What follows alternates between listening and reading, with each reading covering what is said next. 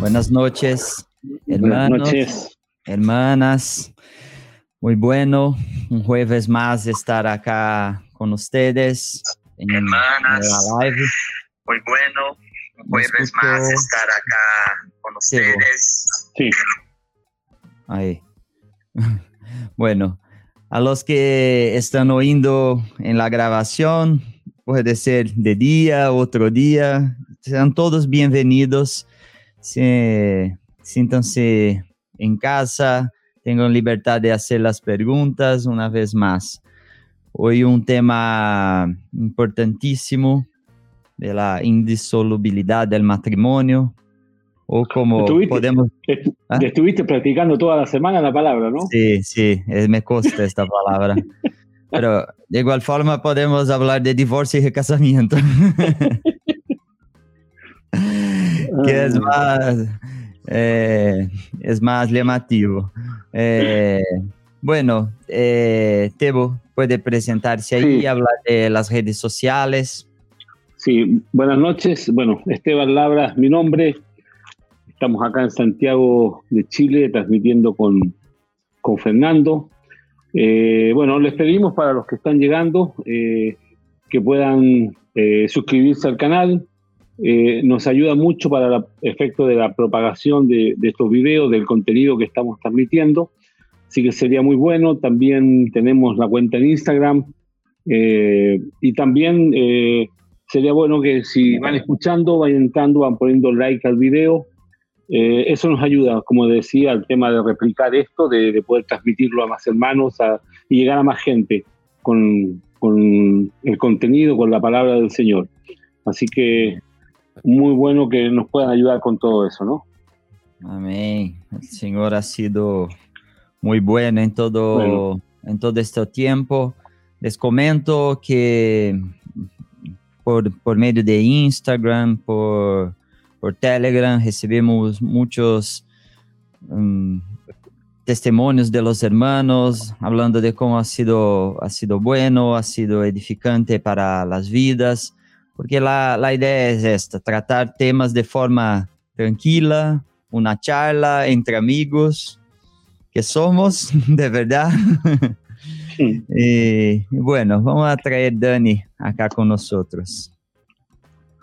Sí. Dani, bienvenido una Hola. vez más. ¿Cómo están? Bienvenido, verlos. Bien. Ahora, mira, hay un, un dato acá. Eu- hoy llegamos a- al podcast número 22.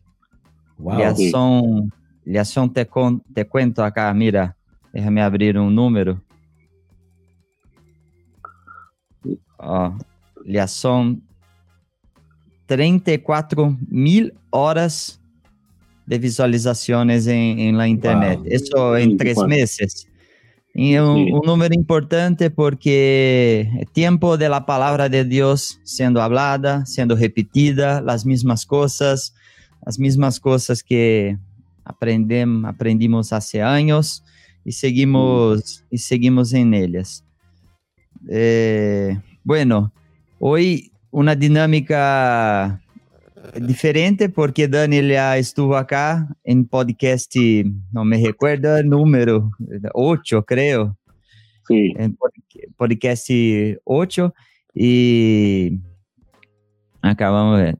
Sí, y entonces le habló de su testimonio de, de, de conversión, de cómo ha sido ahí la, la infancia, pero de igual forma creo que siempre habla algo de Iván, ¿eh? Todos que pasan acá hablan, hablan algo Sí, sí.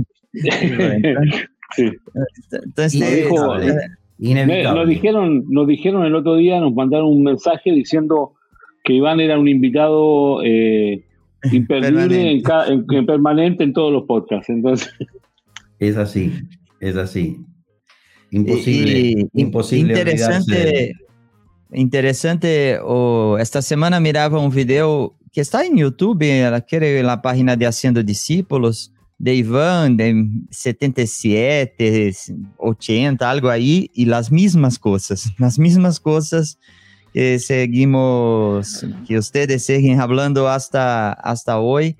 Y eso es muy, muy importante, ¿no? Se mantener en las, las mismas cosas. Amén. Bueno, Amén. Dani, eh, quizás sería bueno, antes de entrar en la- las preguntas, hacer como una, una introducción al tema, ¿no? Hablábamos, hablábamos por interno ahí, eh, Dani tiene una carga de, de, de transmitir antes de, de- porque este tema hay siempre la- las preguntas, las dudas, pero tiene una carga pastoral, algo para, para hablar, para aquecer nuestros corazones ahí con, con a respecto del tema.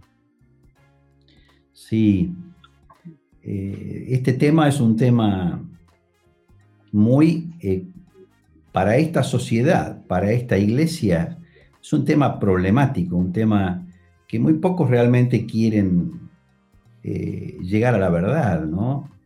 Vivimos en una sociedad hedonista, eh, individualista, la, la felicidad personal es el valor supremo de esta sociedad y la iglesia no está muy lejos de esto. Eh, ayer pasaba por un edificio de reuniones que en este momento seguramente por la pandemia no se está, Mm. no se está usando, pero el cartel grande que decía en la puerta era eh, rompiendo los límites. Vení a cumplir tus sueños. Esta es la invitación no solo de esta congregación, eh, sino también de, de el llamado más prominente que ha tenido la iglesia evangélica en los últimos, en los últimos 50 años. No sé, yo tengo 58 años y es lo que llamamos el evangelio de las ofertas, ¿no? Mm. Jesús quiere subirse al sueño de tu vida para hacerlo realidad. No es eh, subite vos al- a la barca de Él para Mm. que Él te lleve a sus propósitos, sino que tenemos un evangelio egocéntrico, un evangelio hombrecéntrico. Entonces, hay, una segunda, hay un segundo componente que es parte de esta filosofía hedonista y egocéntrica, individualista que tenemos hoy, y es que la felicidad personal importa más que la felicidad generacional, que la felicidad del legado, de que la felicidad de los hijos, que la felicidad de la sociedad, que el bienestar de eh, el prójimo.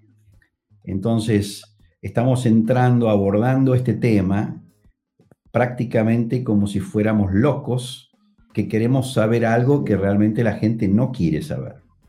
Eh, este es un tema, yo creo que el problema más grande que ha tenido el siglo XX ha sido la instauración del divorcio y el recasamiento en la sociedad y en la iglesia.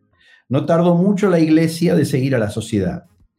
Y entonces estamos en un contexto hoy donde, a mi entender, la cantidad de hogares rotos que se produjo en el mundo al punto actual de llegar a que prácticamente no existen o son una minoría abrumadora, no existen hogares constituidos según la palabra de Dios o son muy pocos. Por lo tanto, la mayoría de los niños hoy está siendo criado en una casa disfuncional, en una casa pecaminosa, en una forma de habitación que no corresponde al formato divino, al plan divino, ya sea porque las personas están conviviendo sin ser matrimonio, porque hay una mujer conviviendo con el marido de otra, o porque hay personas del mismo sexo conviviendo, y por lo tanto los hijos se están criando en un contexto desvirtuado, en un contexto, el hogar es la matriz, es la fábrica, es la célula madre, es, es el elemento que va a formar la sociedad. Y la sociedad que esta familia ha formado y la iglesia que esta familia ha formado o ha dado a luz, por decirlo así, es una sociedad, una iglesia plagada de enfermedades psiquiátricas, de enfermedades psicológicas, está lleno de centros de rehabilitación, las cárceles ya no tienen más lugar. Este es el resultado que tenemos del evangelio que ha predicado la iglesia, del pésimo ejemplo que ha predicado que ha tenido la iglesia para esta sociedad y mundo y estos hogares rotos. Entonces estamos parados sobre ruinas. Eh, vamos, venimos a esta charla en este contexto, ¿no? Mm. Eh, yo creo que el principal problema es no leer la Biblia y no obedecerla. Pero bueno, vamos hoy a conversar sobre esto. Yo quería simplemente expresar mi angustia por ver a la sociedad como está. Yo hace 20 años atrás nos fuimos con la familia y vivimos 8 o 9 años en Estados Unidos y a los hermanos pastores con los cuales nosotros eh, teníamos amistad allá en aquel, en aquel tiempo. Nosotros decíamos esto en Argentina, el divorcio no existe. No, no, ningún pastor admitiría una familia recasada o un hogar destruido rehacerse de esta manera.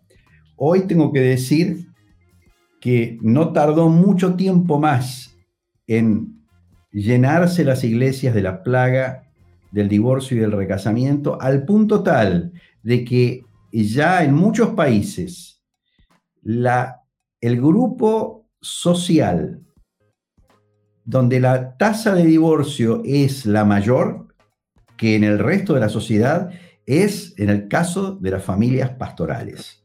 Este es el grado de de destrucción que ha sembrado Satanás en la iglesia. Así que yo no quiero ahorrar conceptos en esto, ¿no? Quiero decir que tenemos que arrepentirnos, tenemos que volvernos a Dios. Nos hemos vuelto eh, eh, seres que hemos deshonrado el nombre de Dios, hemos pisoteado los hogares. Y Dios ojalá use esta pequeña charla, esta corta charla, para animar a aquellos que están sufriendo en el medio de una situación lamentable, este, para traer dirección y para aquellos que eh, no están en una situación de quebranto en este momento, para afirmar su fe y para defender aquello que Dios ama, ¿no? Sí. Amén. Y creo que igual para equipar a los santos a, a a denunciar, a dar razão de la fe, igual é, é importante este, hablarmos de esto, ¿no? No es, no es un tema para no, no se hablar, es un tema para hablar. Para... Sí, sabe que eh, comentando lo que dice Fernando, hace un, un poco de tiempo, un, hermano que es soltero me dijo, mira, vino un matrimonio y hay algunas situaciones que hay que tocar con ellos, pero en realidad yo se lo pasé a otro matrimonio porque en realidad yo no quiero saber mucho de eso, yo no me interesa. Al otro día me dijo, ¿sabes qué? Necesito que me, me digas cómo es, porque me topo todo el tiempo con gente así y necesito saber qué es lo que la Biblia dice completamente para entender, porque entonces es una necesidad que no tiene que ver solo con la gente que es casada.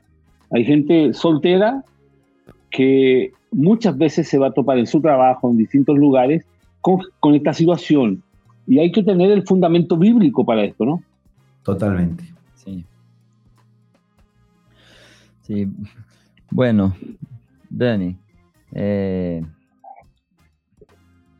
antes de, entrar en, una pregunta, podemos eh, intentar a, que es una duda que está en la mente de las personas podemos definir el matrimonio, lo que, lo, que, es la, la condición de, de, dos personas, cómo se llega a la condición de, de casados.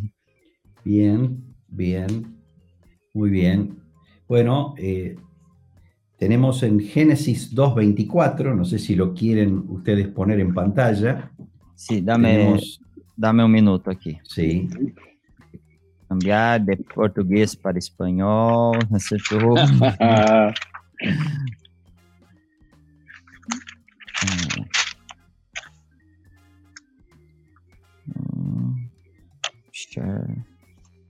Génesis 2.24. Génesis 2.24. Ahí tenemos la... 2.24. Por tanto, ahí nomás, cuando el hombre fue creado, cuando el hombre y la mujer fueron creados, dice, por tanto, dejará el hombre a su padre y a su madre y se unirá a su mujer y serán una sola carne. Es importante destacar estas tres cosas que tienen que ocurrir de manera simultánea, ¿no? Dejar a papá y mamá, dejar a los padres, tanto el hombre como la mujer, luego unirse, esto nos señala un pacto que tiene que anteceder el, el hecho de ser una sola carne. La unión es un paso anterior a ser una sola carne. Mm. Este es el orden. Cuando la unión, es decir, el pacto no está, es cuando la unión sexual se vuelve pecaminosa. Es dejará el hombre a su padre, a su madre, hará pacto con su mujer y los dos serán una sola carne. Podemos ir a Mateo 19, 6, donde Jesús está usando esta misma ley universal en su discusión con los fariseos, mostrándole a los fariseos que este era el objetivo de Dios, este era el plan de Dios, y él mismo repite esta ley que acabamos de leer de Génesis 2.24, y a esto le agrega, así que no son ya más dos, sino una sola carne. Por tanto, lo que Dios juntó, no lo separe el hombre. Y en estos dos versículos sencillos de la Biblia eh, tenemos lo que define un matrimonio. ¿no? Matrimonio está definido por el reconocimiento familiar de las, de las dos partes que reconocen como pacto matrimonial la unión de ellos y que finalmente los sueltan para, les dan libertad para irse juntos y ser una sola carne, ¿no? Esta, es, la ley que define un matrimonio. Sí, porque creo que los que intentan argumentar algo empiezan a desconstruir lo que significa el matrimonio o, a relativizar un poco este concepto, ¿no? Bueno, Tebo, tenga la libertad. el, tema es que eh, yo pensaba y meditaba ahora mientras hablabas de que eh, eh, es bueno que entender que lo que vamos a conversar y lo que Dani nos va a hablar hoy día es el contexto y la doctrina, lo que la Biblia enseña, porque en este tema específico es muy común que la gente quiera hacer una doctrina de, de las excepciones. Mm. y entonces empiezan y toman un caso puntual que es por lo demás absolutamente rebuscado para querer aplicar ese caso rebuscado y hacerlo doctrina. Eh, es como cuando la gente hablamos y cuando enseñamos respecto al bautismo. Entendemos que el que creyere y fuere bautizado será salvo. Ahí empiezan, bueno, el que estaba en la cruz no se bautizó y Dios lo dio y empieza a buscar un caso muy rebuscado, una excepción que Dios puede hacer pero la quieren tomar para hacer doctrina. Y entonces, en este caso específico de divorcio, recasamiento, indisolubilidad del matrimonio, eh, se da mucho eso, ¿no? Que tomando una excepción o un punto específico de alguien, una situación muy rebuscada, en querer hacer un cambio doctrinal. Lo que estamos tratando hoy día, y Dani nos va a ir hablando, es el contexto eh, doctrinal, lo que la Biblia enseña, ¿no? Muy importante lo que decís, ¿no? Eh, es importantísimo que nos pongamos debajo de la Biblia y no arriba de la Biblia. Hay una actitud de venir a la Biblia con un corazón sincero y totalmente dispuesto a escuchar la voz de Dios y no a pedirle a Dios que diga lo que yo quiero que me diga. Eh, es importantísimo esto que acabas de decir. Es, la manera correcta de venir a Dios. Uno viene a Dios a ser examinado, viene a la escritura a ser examinado, viene a la escritura a medirse con ella, a que ella gobierne sobre uno, a ponerse debajo. a ser gobernado por ella, ¿no? Así que sí, eso es lo que hay que hacer. Eso es lo que tenemos que hacer.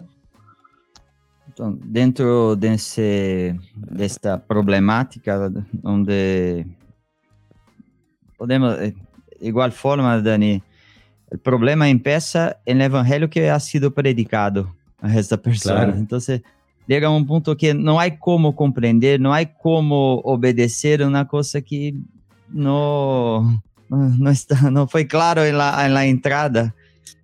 Hay que, hay que evangelizar a una persona que, que tiene dificultad de, de, obedecer. Ese es el tema. Bueno, entre estas cosas que estamos diciendo, aprovecho para decir que antes de abrir las escrituras, tenemos que, antes de ponernos a estudiar cualquier tema, siempre nos ayuda a comprender quién es Dios, el carácter de Dios, la santidad de Dios. Es un Dios bastante diferente al Dios que este mundo quiere. Mm. Dios eh, habita en luz inmarcesible. Eh, habitó en una caja, lo que llamaba el arca del pacto, y cuántos murieron por simplemente acercarse a esa caja. Eh, el hombre que podía entrar a la presencia de Dios una vez al año, el sumo sacerdote, tenía que, tenía que tener precaución porque podía morir en la presencia de Dios. Y si alguien venía a sacarlo, se moría también. Entonces, eh, Dios es un Dios santo, es un Dios inmutable. Él no va a adaptar su mensaje mm. a, a la conveniencia de los hombres. Él hizo algunas concesiones en el Antiguo Testamento cuando el hombre no tenía en sí la habitación de la deidad. Eh, muchos hombres insignes del Antiguo Testamento no podrían participar de la iglesia porque no tienen las condiciones. Y la clave la da Jesús cuando vienen los discípulos de Juan el Bautista a preguntar si él era el que tenía que venir. Y cuando ellos se van, Jesús habla con sus discípulos y les dice, de todos los profetas que vinieron antes de Juan, Juan es el mayor, pero el más pequeño en el reino de los cielos es mayor que él. Mm. Así que estamos en una era donde se eleva el estándar, porque simplemente la habitación del Espíritu Santo somos nosotros. Aquel lugar santísimo al que solo podía entrar un hombre una vez al año, nos hemos transformado nosotros, nuestro cuerpo, dice, eh, dice Pablo, habéis sido comprados, habéis sido comprados por precio.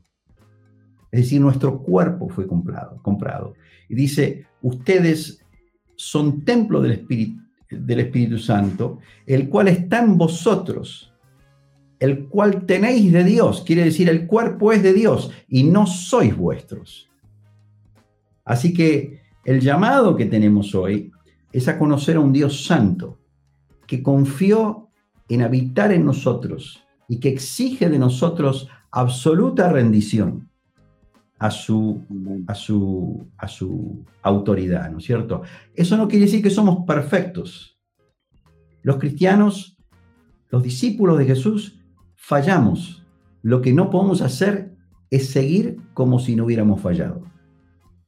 Dios nos exige arrepentimiento. Cuando nosotros caemos en algún pecado, es importantísimo arrepentirnos y abandonar toda práctica que deshonra el nombre de Dios, porque somos templo del Espíritu Santo. Esta es la primera cosa. La segunda cosa que quisiera decir es que este mundo en el cual vivimos no conoce la profundidad y la solemnidad de los pactos que hacemos delante de Dios. No es cuestión de prometer y no cumplir. La palabra nos dice que es mejor no prometer, Pero prometer y no cumplir es algo que Dios aborrece. A, los, a, Malaquías, que es el último libro del Antiguo Testamento, Dios le dice a los sacerdotes que están sufriendo las consecuencias de no haber sido leales, de haber sido desleales con la mujer de su juventud. Y dice, con la mujer de vuestro pacto, del cual yo fui testigo y yo los hice uno.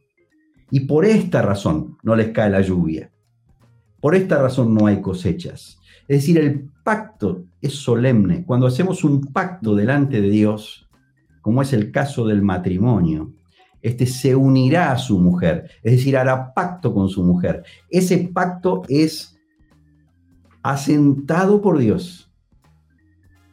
Y Dios celebra esa unión al punto que dice, lo que Dios unió, ningún hombre lo separe. Ya no son más dos, sino una sola carne. por lo tanto, lo que Dios unió, ningún hombre lo separe, dando a entender de que la, lo que se unió, en realidad la palabra es más bien se fundió, se hizo uno. Y no hay forma de romperlo. Esto es importantísimo. Bueno, no sé si, si podríamos profundizar más y más, pero vamos ganando tiempo, me parece. Sí.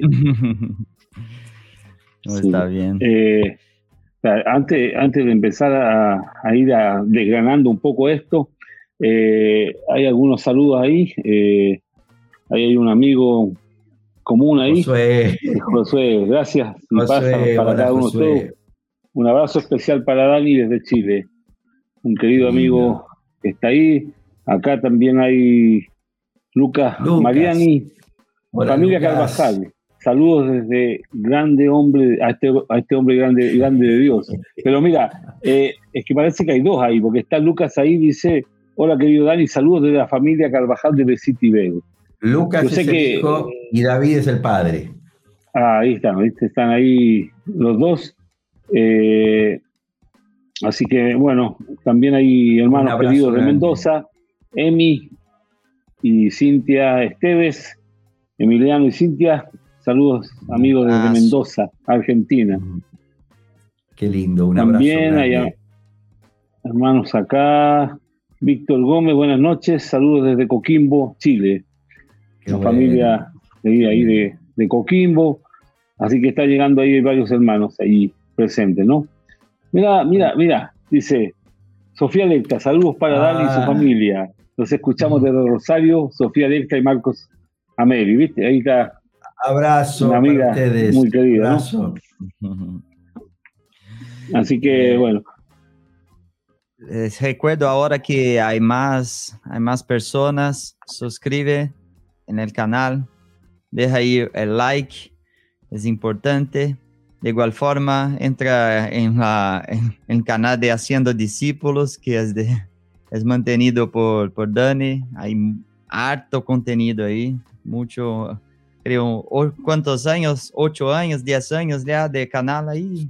Sí, eh, 13 años. Ah. 13 años. Harto contenido ahí.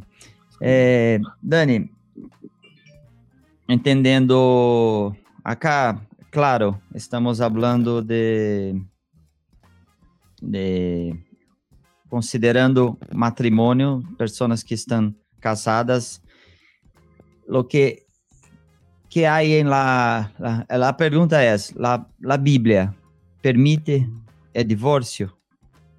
Permite esa la primera, la primera, la primera. Y, y claro, para no, no haciendo como lo, los escribas, pero eh, hablando un poco de la pregunta, en caso de adulterio, ¿en qué casos? ¿En todo tipo de casos? ¿En qué caso?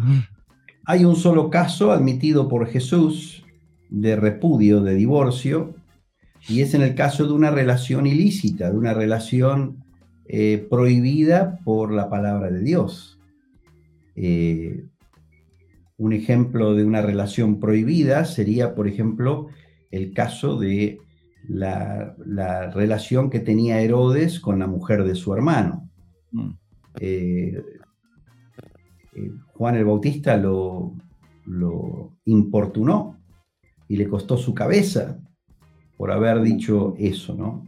En ese caso, si hubiera un casamiento entre Herodes y esa mujer, que no era su mujer, es el único caso en que eh, estaría obligado a divorciarse, porque si bien la ley reconocería ese matrimonio, es considerado para Dios una perversión. Hay una lista larga en Levítico 19, no la vamos a recorrer ahora, pero, eh, por ejemplo, hay otro caso en Mateo capítulo 5, cuando Pablo echa a este hombre de la iglesia, dice, lo entregué a Satanás, y dice, hay entre ustedes mm. alguien que tiene la mujer de su padre. Esto está prohibido por la ley de Dios, no admitida esa relación. Entonces, eh, una relación ilícita es una relación que Dios prohíbe. Eso quiere decir. Y este sería el único caso de permiso de divorcio hasta donde yo entiendo y entendemos en la Biblia. Dani, y que y que no es una, no es una opción el divorcio, debería ser una obligación, porque es una, es una aberración lo que están haciendo. Exactamente, exactamente. Entonces, no, no, es un, no es que tengan la voluntad de divorciarse, Dios mandaría a divorciarse porque la unión es ilegítima. Porque es pecaminosa. Es pecaminosa. Porque, porque por causa de inmoralidad sexual, porque la relación involucra inmoralidad. Por lo tanto, es una relación completamente prohibida delante de Dios. Un hombre por casado nunca, con la mujer de otro. Eh, por, lo, tanto, nunca Dios lo aceptó como matrimonio. Por supuesto, exacto. Eso no constituye un matrimonio, exactamente. Exacto. exacto. Que, que entre comillas, Dani, técnicamente o espiritualmente hablando, no es un divorcio, porque nunca fue aceptado por Dios como un matrimonio. Exactamente. Hay que ser un arrepentimiento. Hay que arrepentirse y dejar la práctica del pecado.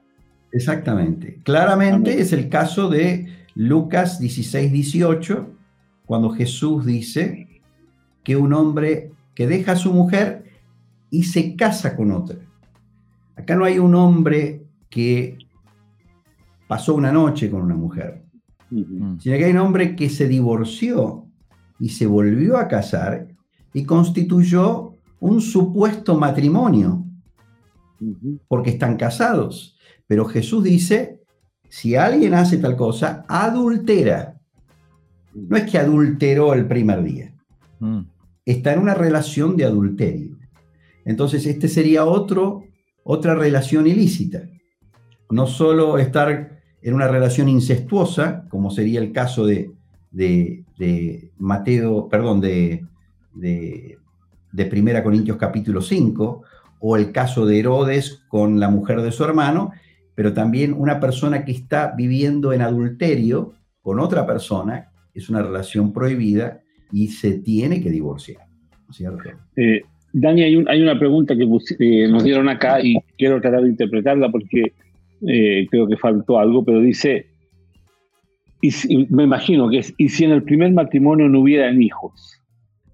Eh, no, eh, en el caso de la ley universal de matrimonio, que leímos, Génesis 2.24, no figuran los hijos.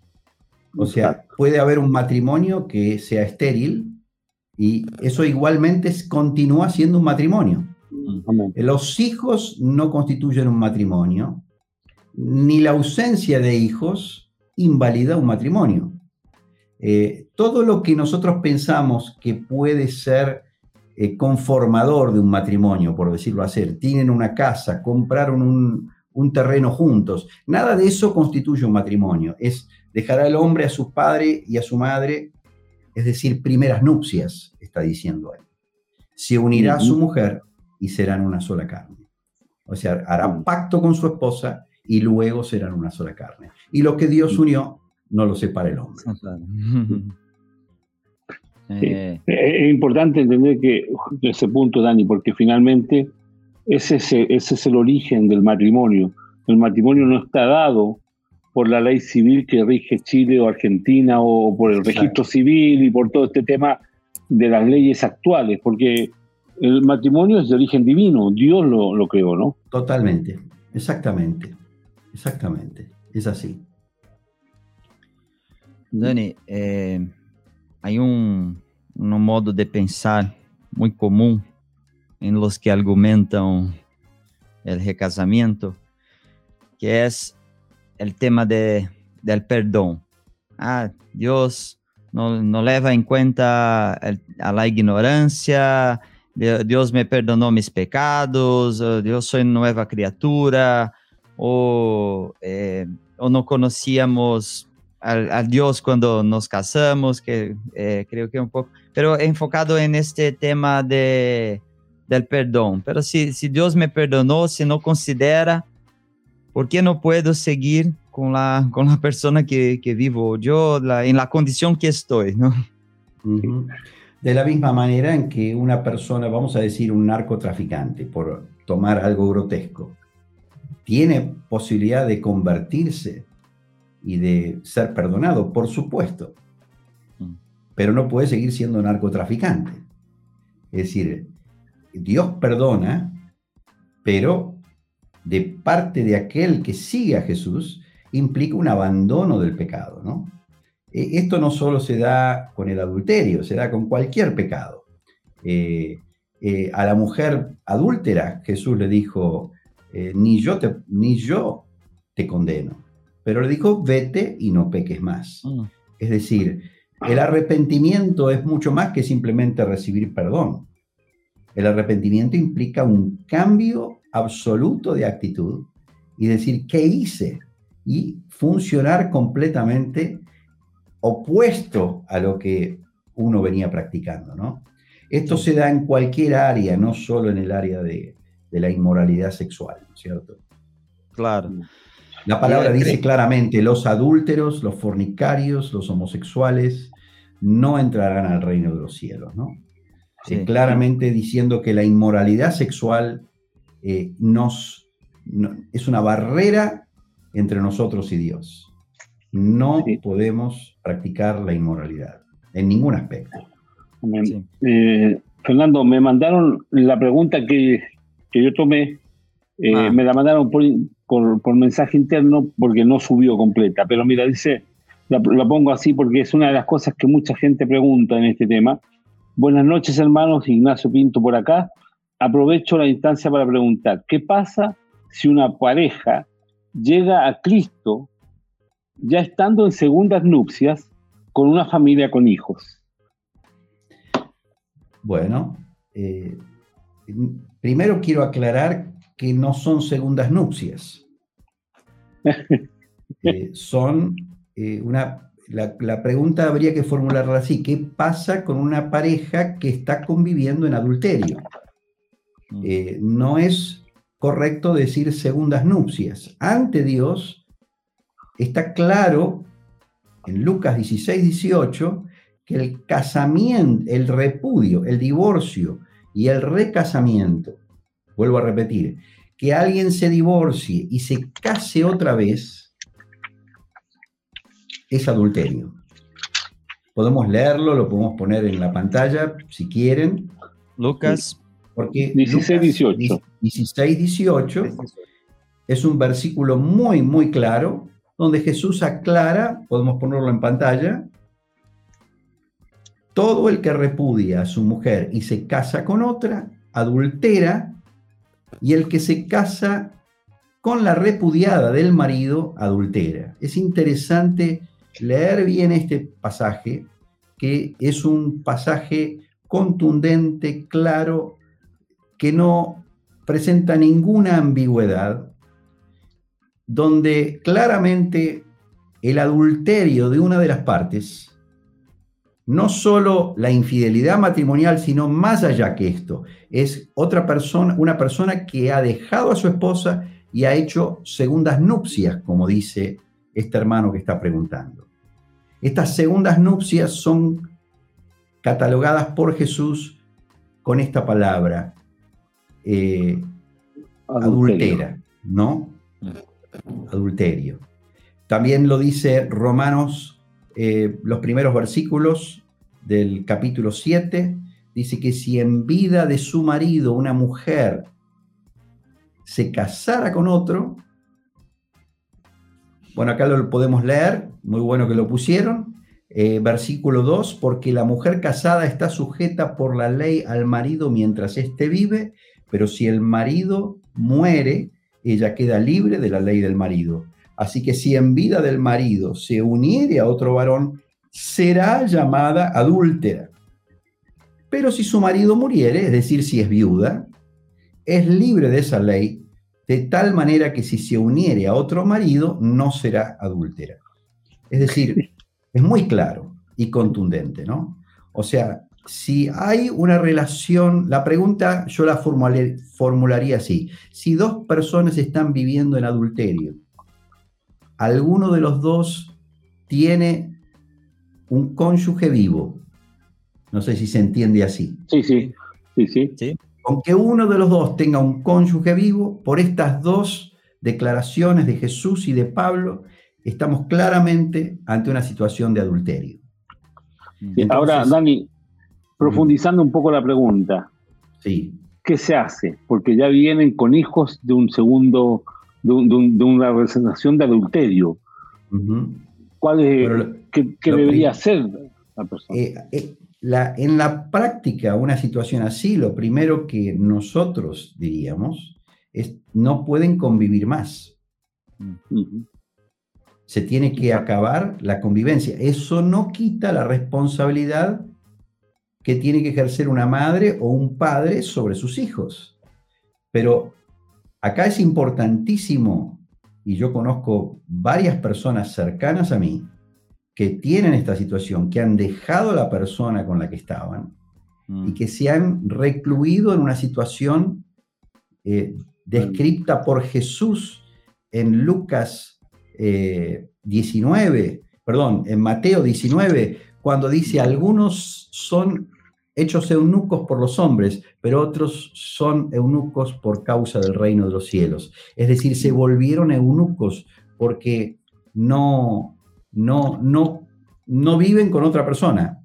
Conozco varias personas en este momento que vienen a mi mente que hace años que tienen un marido que se ha casado con otra persona o tienen una esposa que está con otro hombre y ellos se mantienen solteros. Eso no les impide ser padres o madres, ¿no? Y, y, de hecho conozco muchos casos así.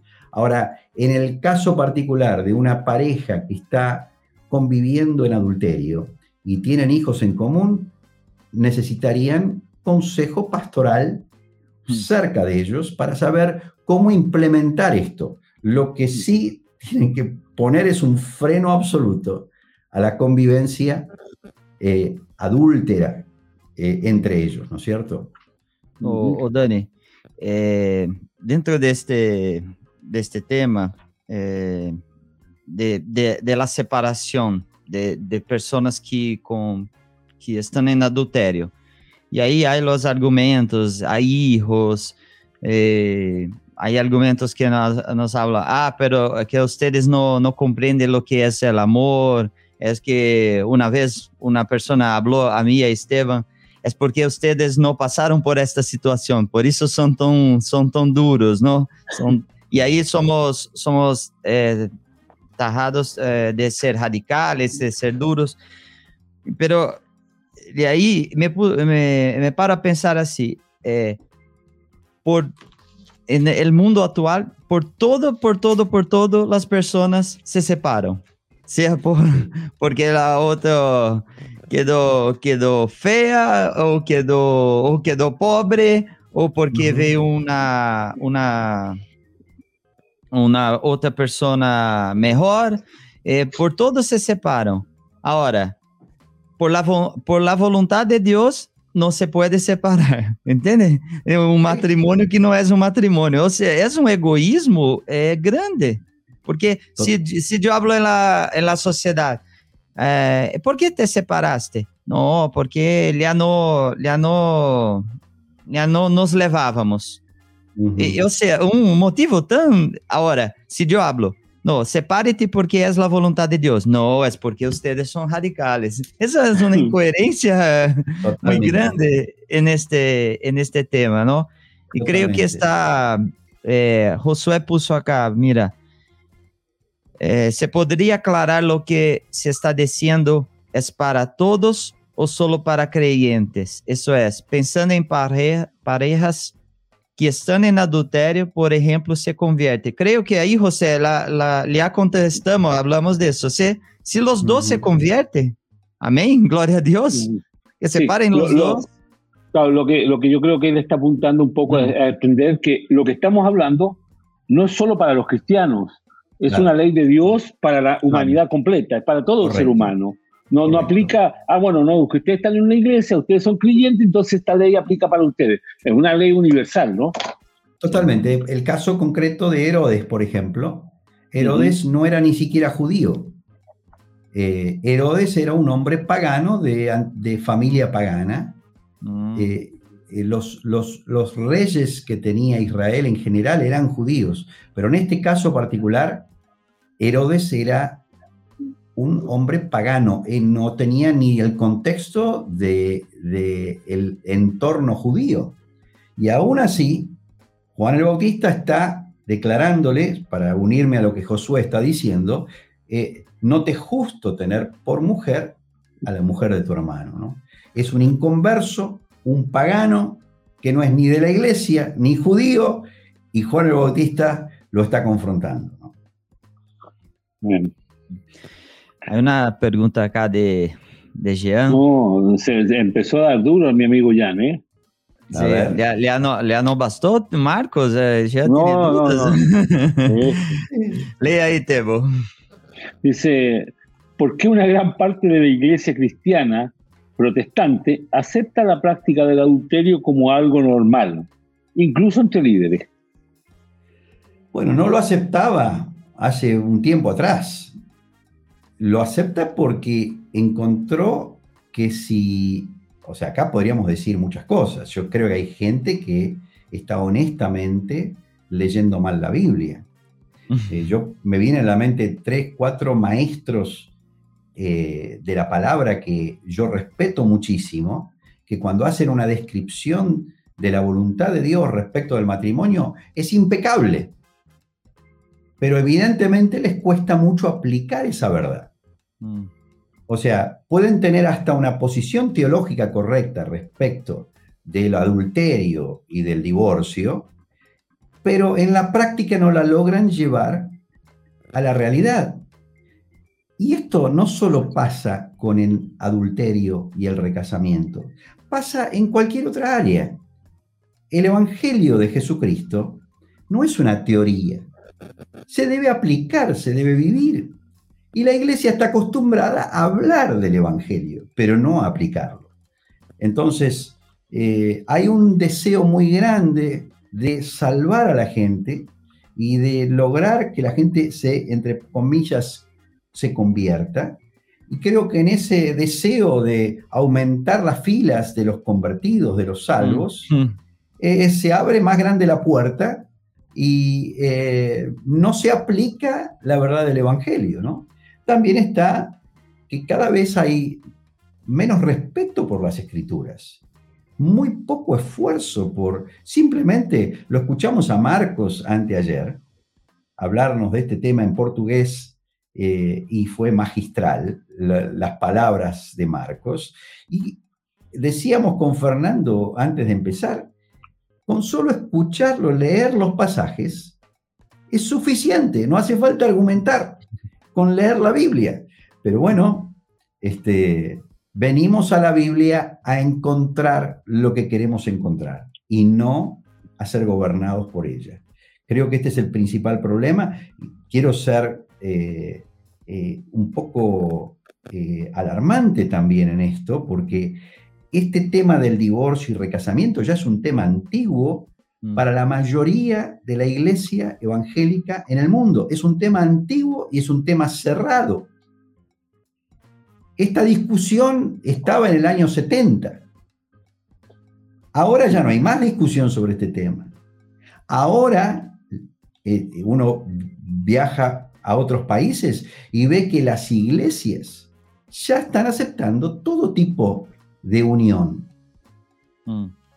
Todo tipo de unión. Ya empiezan a poner carteles en la entrada. amados, en los próximos 10 años, lo que va a ingresar a la iglesia ya no es la familia ensamblada, es mm. la inmoralidad, la perversión en un nivel más elevado. Porque si aceptamos esto, tenemos que aceptar cualquier otra cosa. Entonces, eh, yo creo que no hay palabras para decir la liviandad que tiene la iglesia de hoy, la falta de respeto a la escritura, la falta de celo por defender la verdad y la desesperación por querer ser más buenos que Dios. Y no somos buenos cuando vemos al paciente enfermo y no estamos dispuestos a aplicar la palabra de Dios, no estamos dispuestos a aplicar la cirugía. Entonces yo creo que hay una confusión de un Dios, eh, se cree en un Dios que es más parecido a Santa Claus, en Argentina lo llamamos Papá Noel, que el Dios que vamos a encontrarnos en los cielos. El Dios que describe Jesús, el Dios que nos refleja Jesús, ¿no? Amén. Eh, ahí hay una pregunta, eh, la pone usted ahí, amigo, de Susan Trujillo. sí, ahí está. Dice, en donde vivo todavía hay mujeres que fueron obligadas a casarse a los 15 años con hombres mayores de, 40 eh, y más. Hoy esas mujeres y sus hijos son maltratados. ¿Qué pasa con esos matrimonios? Bueno, eh, en Romanos capítulo 7, eh, Pablo habla de distintos casos y entre los casos que habla está el caso de la mujer casada con un inconverso. Si quieren lo podemos leer. Sí, sí. un hombre que golpea a su esposa, un hombre que maltrata a su esposa, no es un hombre digno con el cual convivir. Este, vamos a leer eh, Primera Corintios, ah, eh, capítulo 7 versículo 12. 12.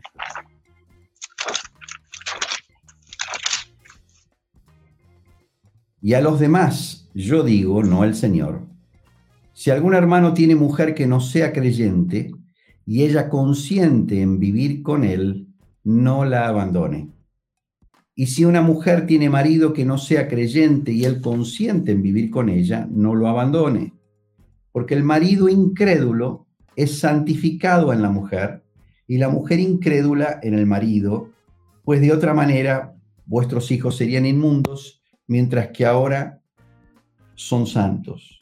Pero si el incrédulo se separa, sepárese, pues no está el hermano o la hermana sujeto a servidumbre en semejante caso, sino que a paz nos llamó Dios. Un poquito más adelante, en el versículo 10, Dice, pero los que están unidos en matrimonio, mando no yo, sino el Señor, que la mujer no se separe del marido. Y si se separa, quédese sin casar o reconcíliase con su marido y que el marido no abandone a su mujer. Claramente la Biblia en este caso permite la separación.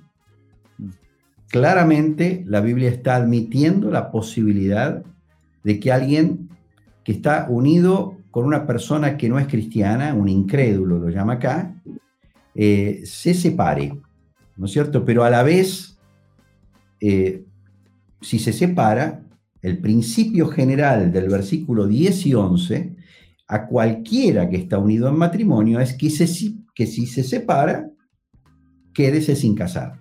Es decir, no hay un permiso de recasamiento. Lo que puede hacer un cristiano que está viviendo con una persona que yo digo así, con una persona que no consiente en vivir. La palabra consentir implica aceptar reglas de convivencia. Una persona que está unida en matrimonio a otro que no consiente en vivir, no quiere decir que no consiente a estar bajo el mismo techo, pero es mucho más que estar bajo el mismo techo, es aceptar reglas de convivencia. Entonces, eh, aquel que está unido en matrimonio con un inconverso y el inconverso no está aceptando reglas de convivencia, a paz nos llama el Señor. Sí. Podemos separarnos. Lo que no podemos hacer es volvernos a casar. Sí. Solo para ejemplificar lo- las reglas de convivencia sería o que el esposo, la esposa eh, pega o sigue una vida de, de adulterio, eh, la- Sí. uno no está Drogas. obligado a, a seguir ahí, por, por, eh, se se separa, pero Ujú. sabe que, que é, el marido sigue siendo el que, el que está, el que está lá, que, que es un inconverso, que tiene, hay que orar para el Señor restaurar el matrimonio. Ese, Exactamente. Exactamente. Ujú. Es Sí, interesante, en este caso, sí. perdón, Sí, dice, sí. ¿qué sabes tú? Eh, perdón, ¿eh? Sí, sí. Eh, 16, Dani. Porque el marido incrédulo es santificado en la mujer y la Mm. mujer incrédula en el marido, pues de otra manera vuestros hijos serían inmundos, mientras que ahora son santos. Y el versículo 16 dice, porque ¿qué sabes tú, oh mujer, si quizá harás salvo a tu marido? ¿O qué sabes tú, oh marido, si quizá harás salvo, salva a tu mujer? Esta pregunta, estas dos Mm. preguntas que hace Pablo, encierran una gran esperanza. Eh, la separación no incluiría una muerte, un abandono de la relación. La relación sigue siendo matrimonial, mm, pero no hay convivencia. Y uno tiene que permanecer con la esperanza de que aquella persona de la cual hoy nos separamos porque es imposible convivir con ella, tenemos que decir, Dios quizá ejerza misericordia y ocurra el milagro más precioso, ¿no? Y eh, me hace acordar a 1 Corintios 13, el amor todo lo sufre, todo lo espera, todo lo soporta, el amor nunca deja de ser, ¿no es cierto? amén. Amén. Eh, sempre hay, eh, no sé, te, te- tengo las preguntas acá, si, siéntase dale, libre dale. ahí. Sí, sí, sí. Dele. Eh, Tranquilo. uno de es eh, como hablaste Dani es un tema pastoral hay que ahí hay- la persona hay que ser cuidada lo, lo- lo abandonado o la abandonada los hijos que, que quedaron de, de la relación número uno de la dos o de la tres porque ah, por Claro. veces hay hijos de, de tres cuatro cinco relaciones distintas no Sí. y sí. eso hay que ser, hay que, hay un tema pastoral, la iglesia cuida como, como, como cuerpo, como familia, si es necesario esta, esta, esta separación, sea por, dentro de estos, de estos casos, que no es un, vamos, vamos a poner así, no es un, un divorcio, acá no está el permiso de divorcio, aquí está hablando de, de separación de, de, de, lo, De la convivencia. de la convivencia. Es eso. Sí. Inclusive se aplica lo que vos, Fernando, estás diciendo cuando una de las partes pide el divorcio. Exacto. Mm, Si bien haya- puede existir un divorcio ejecutado por la ley humana, no es así ante Dios. ¿Eh? Se aplica el principio de Jesús en Mateo 19:6. Ya no son más dos, sino uno. mm, Lo que Dios unió, ningún hombre lo separe. Mm. Amén. Ahí tiene, a ver, mira, Dani, esto pasa muchas veces y lo he escuchado varias veces. Dice, yo en la iglesia escuché una hermana que dijo que dio gracias a Dios porque Dios le había dado un nuevo esposo y se justificó con la palabra que dice que Dios hace nueva todas las cosas. Sí. Le hizo un nuevo, un nuevo marido. Sí, sí, sí, es, es- es muy cómico eh, y triste a la vez, ¿no? Amén. Eh, es, es como si alguien dijera, bueno, yo soy una nueva criatura, ya no tengo más deudas, todas las deudas que contraje eran del viejo hombre, así que ni mi esposo, ni mi esposa, ni mis deudas, yo puedo empezar todo de nuevo. Es un error doctrinal tremendo, ¿no? Este, qué triste. Sí, me recuerdo que a una persona de, de, la familia que estaba ahí en una, en una iglesia hacía un, hacía un encuentro específico a los divorciados para que se, se conociesen y, y se casasen. Sí, sí. Entre Eso es muy común. Eso es muy común. En Estados Unidos, donde yo viví unos cuantos años, casi todas las iglesias tienen un grupo de, de, divorciados. segunda oportunidad, lo llaman eh, ah. el grupo de la segunda oportunidad, ¿no es cierto? Algunos ya van por la cuarta oportunidad. Qué triste, la verdad que es tan triste. Es complicado, es muy complejo, eh, porque además eh, cada vez, Dani, eh, van arrastrando o, involucrando a más gente, otro esposo, otra esposa, hijos de esa relación, hijos de la relación anterior y cada vez se va agrandando más el problema y más el daño en cada una de las personas. Totalmente, totalmente. Las consecuencias para los que son pasajeros de ese ómnibus, para los que mm. viajan en ese trayecto, son tristísimas. No me olvido nunca, eh, en Estados Unidos nos mudamos a una casa que habíamos comprado y el día que nos mudamos, eh, bueno, primero unos días antes la mujer que vendió la casa nos contó que se había separado del marido, estaban viviendo una situación eh, triste y eh, cuando ocupamos finalmente la casa y empezamos a poner nuestras cosas, encontramos en los botiquines de los baños los antidepresivos en las piezas de los niños. Eh, mm. Las consecuencias en, el, en, en, la psiquis de un niño que ve a sus mm. padres destruirse son irreversibles, son irreversibles. Estamos en un mundo enfermo por la falta de eh, cuidado que han tenido los hombres y las mujeres en cuidar sus matrimonios, ¿no? Este, qué triste. Creo que, Dani, cuando usted habla que la enfermedad del ciclo pasado ha sido, ha sido el divorcio, ha sido la destrucción del concepto de familia, y, y, la, y de este siglo es la inmoralidad y acá no necesitamos nombrar, pero sabemos lo de, de las relaciones, relaciones homofetivas y todo eso.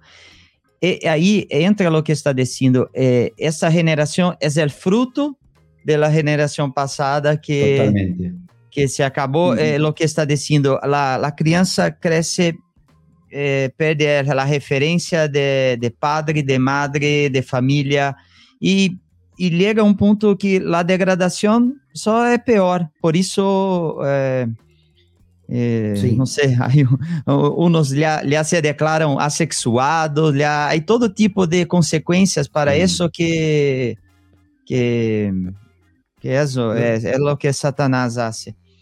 Lo que pasa es que la sociedad se casó con la idea de que hay un valor supremo que es la felicidad sexual. Mm.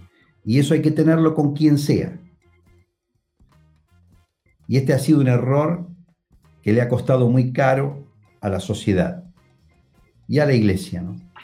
Nosotros tenemos que subirnos como Nehemías en el caballo y ir a la noche sin nadie con nosotros y a la luz de la luna contemplar las ruinas de los muros y de lo que ha quedado y las puertas rotas. Estamos, estamos viviendo días culminantes de la historia del mundo. Yo no sé mm. si hay retorno. Yo no sé si hay retorno. El mundo, el mundo tomó un, un declive hacia abajo sin precedentes. Si bien hubo precedentes históricos en sociedades como la romana, hoy tenemos un mundo prácticamente global sumido en la degradación, yo diría como en los tiempos de Noé. Sí. Como en los tiempos de Noé. ¿Mm? No sé cuán, va- cuán- cuánto más abajo se puede ir de donde estamos, no lo sé. No lo sé. Por eso necesitamos unirnos como hermanos y eh, y yo pregunto, ¿cuándo la mayoría tuvo razón? ¿Cuándo lo que es popular fue bueno? ¿Cuándo las multitudes tuvieron razón? Yo digo a los que están mirando y se sienten que somos una minoría cada vez más minoritaria, por decirlo así. No tengas miedo. Nunca las grandes multitudes estuvieron ciertas. Las grandes multitudes siempre han comido comida contaminada. Satanás, dice la Biblia, es el padre de mentira. Y es engañador desde el principio. Y ha engañado a esta sociedad. eh, y bueno, estamos teniendo que levantar nosotros familias en el medio de este caos. ¿no? Dios nos dé gracia.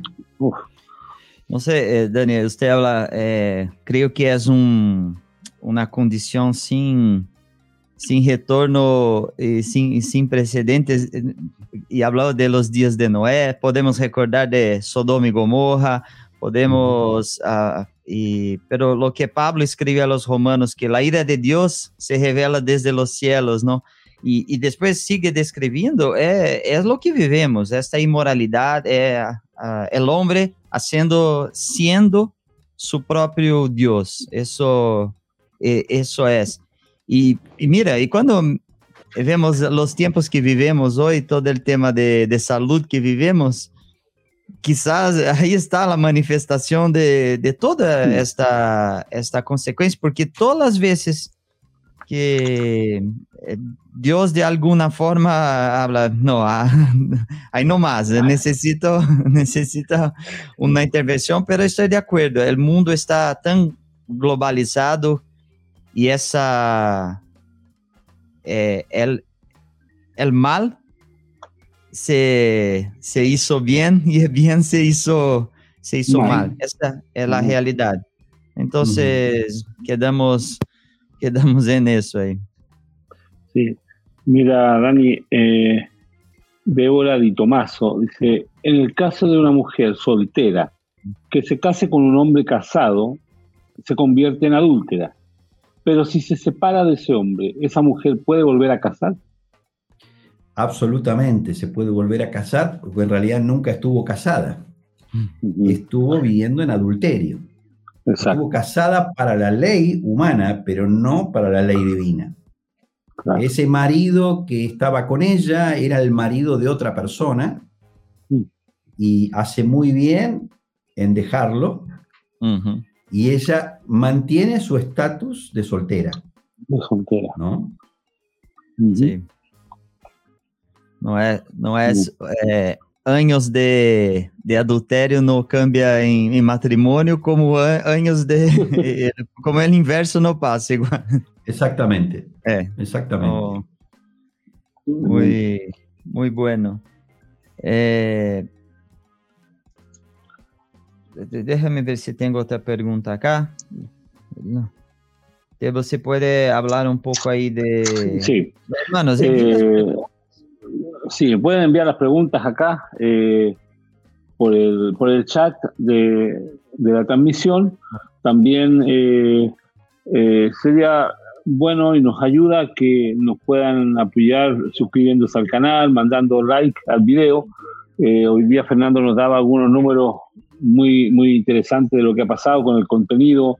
Hay muchas miles de horas que ha habido reproducción de los videos y lo cual nos, ha- nos anima a pensar que, que hay mucha gente que ha estado usando con posterioridad estos videos para, para recibir la doctrina, para, para transmitirla, para compartirla con algún amigo, así que eh, nos ayuda mucho poder eh, masificar el contenido. Eh, así que les pedimos su ayuda con esto. Ya, ya tenemos 3.520 suscriptores en el canal. eh, en, en un poco de tiempo que estamos y la verdad para nosotros nos anima mucho porque no es un contenido de entretención ni llamativo, Popular. popular. Eh, la verdad que es un. Pero, pero ha sido bueno, gracias al Señor, que ha habido muchos testimonios también en este tiempo. Así que ahí nos ayudan. Nosotros esperamos estos, estos, estas charlas todas las semanas. Nos sentamos en familia a mirarlas con mucha expectativa. Eh, nos, nos, ha, nos, ha, hecho mucho bien y, y, la verdad que les agradecemos a ustedes este servicio, ¿no? Ah, bueno, sí, glorias a nuestro Dios. Mira, sea... y, y, Dani, siempre, siempre esto, eh, cuando uno hace estos esfuerzos, eh, yo lo comparto porque siempre, siempre los primeros beneficiados somos nosotros mismos, ¿viste? Porque eh, yo puedo dar un poco lo que pasa en mi casa, yo me siento acá en el comedor a conversar con ustedes y mis hijos están con mi esposa escuchando todo esto atento en un cuarto y es la, la, la enseñanza que están recibiendo nuestras familias. Entonces, la verdad bueno. es que siempre tiene este contenido un, un, un ida y vuelta que, que recibimos eh, con todo esto, ¿no? Qué bueno, qué bueno. Sí. Eh, pues, miren que llegó, espera ahí, espera ahí, espera, mira. Gracias, Dani, por declarar tan claramente la verdad de Dios. El Señor te siga bendiciendo. Daniel Divano. Qué bueno, Dede. Oh, eh, Qué bueno. Perfecto. Dede, Aquí voy, a, volver la, al comentario de Divano porque eh, quiero hacer acá un, un, tema que está, que está relacionado.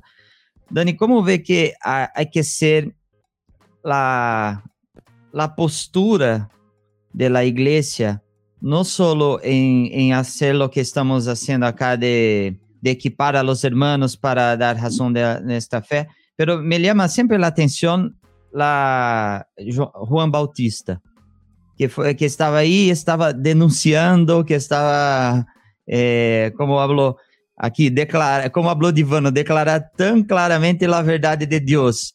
Devemos, eh, a igreja tem que ser mais confrontativa eh, com, la, com o mundo em estes temas, devemos denunciar mais o pecado ou não, são tempos de, de resguardo, como vê esta, esta postura de, de la iglesia?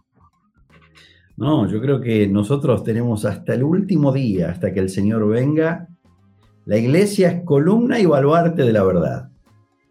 Y la iglesia necesita levantar esta bandera. Eh, la iglesia es sal y es luz. Hay dos aspectos, ¿no? Un aspecto es la declaración y otro aspecto es la vida que refleja la voluntad de Dios. ¿no? Y dice así, así vean los hombres vuestras obras, dice Jesús, y glorifiquen a vuestro Padre que está en los cielos. ¿eh? nosotros tenemos que ser testigos. Eh, testigos. Eh, Pablo, Pedro decía en aquel tiempo, hace dos mil años, sean salvos, gritaba, de esta perversa generación. Y creo que hoy tenemos que volver a predicar así. Tenemos que decir a las multitudes, sean salvos de esta perversa generación. Por eso estamos acá declarando esto, ¿no? Claro, claro. Y hay tantos otros temas que, que podemos eh, hacer eso. Yo, yo veo así. Mira, hay una, una pregunta acá de, de Emi. ¿Puede hacer ahí, Teo? Sí. Lo pongo ahí. Ah, espera ahí, ahí va. Dice, hay un argumento de personas que dicen que se pueden divorciar porque se acabó el amor y piensan que el amor es lo que sustenta el matrimonio. ¿Qué es lo que sostiene el matrimonio? Muy bien la pregunta. Sí. Eh, muy buena la pregunta. Eh, es muy importante porque este es un, un sofisma sí. de, este, de este siglo, ¿no? Eh, hay, un, hay una idea, hay una idea hollywoodense, por decirlo así, de, del romance. El romance basado en la química, basado en las hormonas, basado en los sentimientos. Eh, no es que se acabó el amor, es que probablemente nunca hubo amor de verdad. Y, hay que aprender lo que es amar, ¿no es cierto?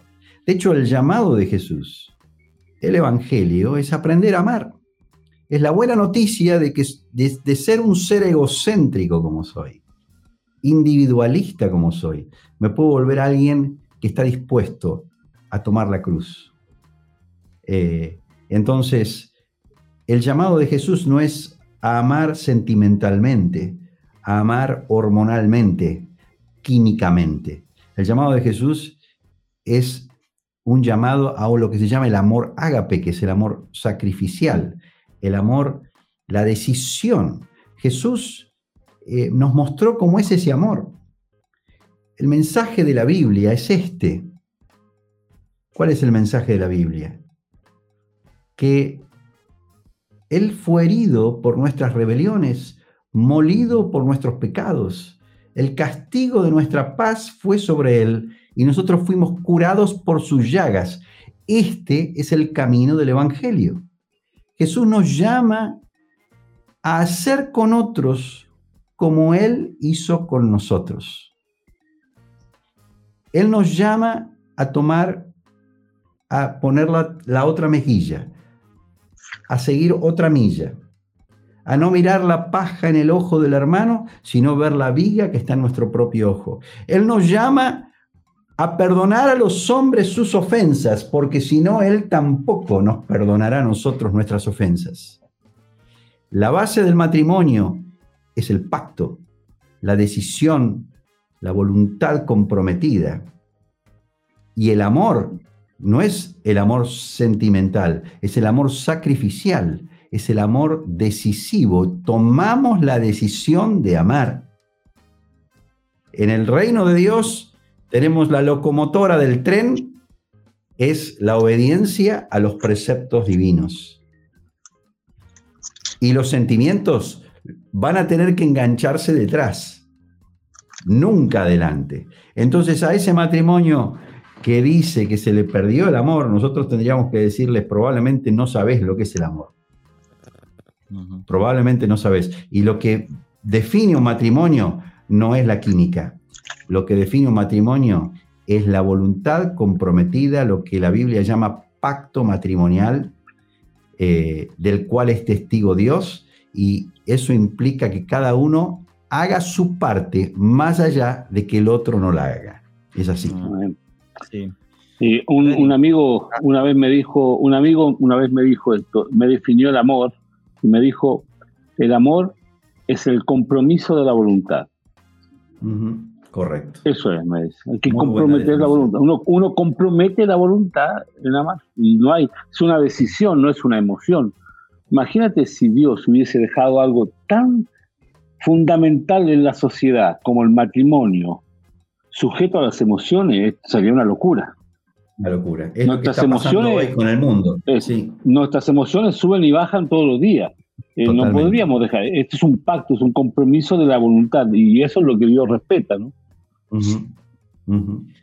Dentro, dentro de este tema ahí que, que Dani habla, eh, creo que uno de los versículos más mal interpretados de las escrituras de Juan 3:16, porque de, de, tal manera amó Dios al mundo que ha dado a su Hijo unigénito para todo aquel que en él cree, no se pierda, mas tenga vida eterna. Es lo que Dani hablaba de este amor sacrificial, de este amor de, de, de acción.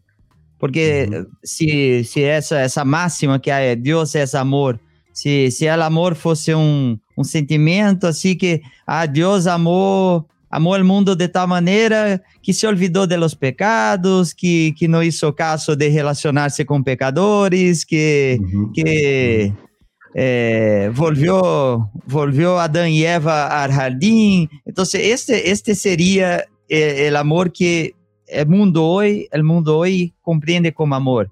Pero no, el amor de Dios es práctico. Envió su mm. Hijo para morir, para, para sufrir, ¿no? No es un, un, amor Hollywood y eso que sería ah, todo... Eh, hay, no sé si hay en español, este, el amor es ciego, ¿no? Sí. Sí, sí eh, eh, y así las personas creen que Dios es así, ¿no? Amor es ciego. No tiene que amar mis pecados, tiene que amar todo lo que, que está en mi paquete eh, de mi de mi de mi soberbia, como diría Divano. Sí, Eso es. sí. Eh, hay El llamado de. Jesús no es a ser feliz. Jesús dice, bienaventurados los pobres en espíritu, felices los pobres en espíritu, felices los que lloran, felices los que padecen persecución, felices los mansos. No, no son felices los que obtienen lo que quieren, ¿no es cierto? El llamado de Jesús es a tomar una cruz y seguirlo. La cruz es las ofensas de otros hacia nosotros. La iglesia necesita reencontrarse con el Evangelio y entender que el Evangelio es un grano de trigo que cae a tierra y muere para que lleve, lleve fruto. Mm, Las familias que están pasando por situaciones, que tienen un matrimonio difícil, eh, empieza todo porque uno se vuelva un representante divino, un sacerdote, y haga su parte más allá de que el otro la haga o no la haga. mm, A esa persona que está sufriendo con un cónyuge que eh, no es recíproco, tendría que decirle que hay una honra grande, porque Jesús nos enseñó, si yo Mm. saludo al que me saluda, ¿qué de bueno hago? Eso lo hace cualquiera. Si yo le presto al que me va a devolver, también. Pero hay que amar al que no ama, bendecir al que maldice, orar por el que calumnia. Ese es el llamado del Evangelio. El Evangelio no es juntarse con gente que piensa como yo.